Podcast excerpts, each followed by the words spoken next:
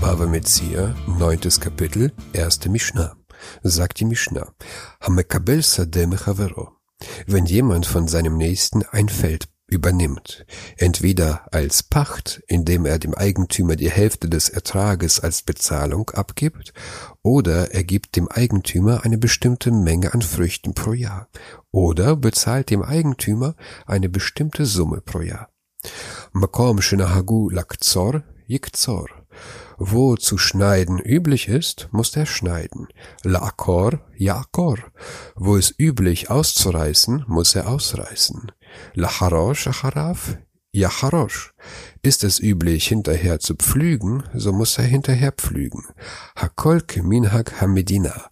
Alles nach dem Landesbrauch. Einige Landesbräuche sind vorteilhaft für den Eigentümer und andere für den Pächter. Das Schneiden ist vorteilhaft für den Pächter, der er sich nicht anstrengen muss, die Wurzeln auszureißen. כשם שחולקין בתבואה, כך חולקין בתבן ובקש. So wie es sie das Getreide teilen, so teilen sie auch Stroh und Stopeln. Das richtet sich danach, was sie vereinbart haben. Der Pächter gibt dem Eigentümer die Hälfte des Getreides als Pachtzins, ebenso auch die Hälfte des Strohs und der Stoppeln. כשם שחולקין ביין, כך חולקין במזמרות ובקנים.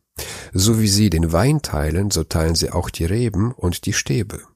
Die Stäbe benutzt man, um die Reben beim Wachsen aufrecht zu erhalten.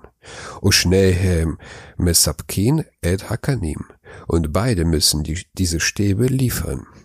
Der Pächter und der Eigentümer müssen die Stäbe gemeinsam kaufen und am Ende der Pacht untereinander aufteilen. Jeder zahlt die Hälfte. Hat nur der Pächter die Stäbe gekauft, gehören sie ihm allein.